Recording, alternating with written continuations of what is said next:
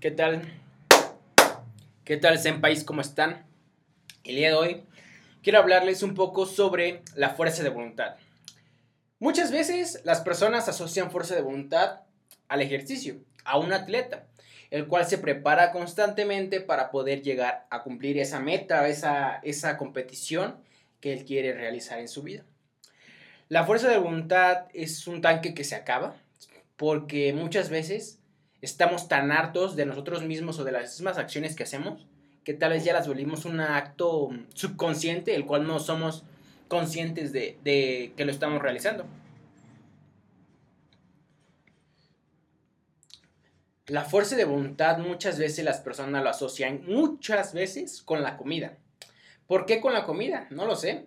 Pero siempre dicen, yo no tengo la fuerza de voluntad para dejar de comer hamburguesas, yo no tengo la fuerza de voluntad para comer, dejar de comer pizzas, yo no tengo la fuerza de voluntad para hacer esto, para hacer lo otro, y nunca creen en ellos mismos. Pero la fuerza de voluntad eh, se entrena. La fuerza de voluntad se entrena. Sí, se entrena. La, la, fuerza de voluntad es como un atleta, como te decía. O sea, él se levanta todos los días, a todas horas, para poder realizar su ejercicio. Tú tienes que hacer lo mismo, o sea, tienes que ponerte una meta. ¿Por qué? Porque las metas son como estrellas que nos guían para poder decir si vamos por la dirección correcta o no lo estamos haciendo. Y no es malo ponerse rectas, metas.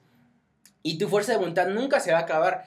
Lo, lo, que pasa con la fuerza de voluntad es que cuando quieren empezar se ponen, se ponen metas o cosas muy grandes de alcanzar que nunca van en su vida van a poder hacerlo de la noche a la mañana. Oye, quiero ir siete días al gimnasio. Mijo, no estás yendo ni una. Oye, quiero subir tres montañas. Oye, ni siquiera se ha salido a caminar. Quiero levantar 80 kilos. Ni siquiera has levantado una pesa en tu vida. Quiero, quiero seguir una dieta de comer pura lechuga. Ni siquiera comes verduras. La fuerza de voluntad se apega a cualquier ámbito de nuestra vida y a cualquier cosa que hacemos. La fuerza de voluntad es algo que es, que es un recurso que tenemos que se acaba si no lo entrenamos. Pero, sin embargo, la fuerza de voluntad se puede ir incrementando. ¿Cómo se incrementa esta fuerza de voluntad, malditos perros? Bueno, la fuerza de voluntad se puede ir incrementando. ¿Cómo se, cómo se incrementa la fuerza de voluntad?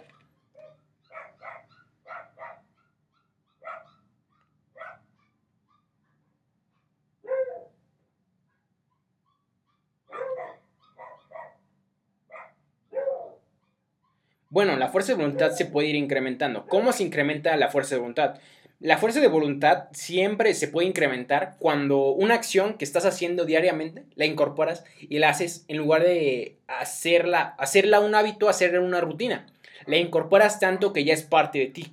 Por ejemplo, tal vez tomar dos litros de agua ya, ya, es un, ya, es una, ya no es un hábito, o sea, ya no tomas dos litros de agua, dos litros de, de agua, sino ya es una rutina, o sea, antes de dormirte tomo mi vaso de agua, al despertar tomo mi vaso de agua y entonces así se va volviendo una rutina. O hay una rutina.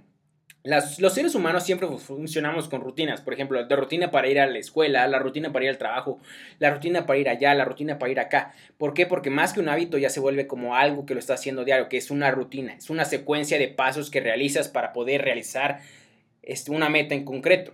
Es eso es una rutina. Y pues los hábitos me gustaría tocarlos en un capítulo en especial, igual como las rutinas.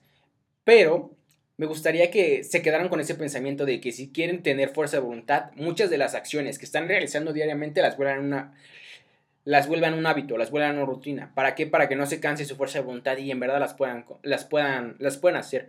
Y mis mayores consejos que siempre les doy es que no se pongan metas tan altas. Oye, quiero correr, sí, empieza a caminar oye, quiero empezar a hacer una dieta, oye, empieza a cambiar tu, un poco tu alimentación, o sea, no la cambies de la noche a la mañana. Los cambios muy grandes em, alejan a, tu, a un ser pequeño que tienes dentro de ti. Es mi mayor consejo. Empieza con algo pequeño y vas construyendo tus pasos hacia lo grande. Espero que les guste, espero que espero que les ayude este, este episodio y pues nos vemos en otro próximo episodio. Gracias.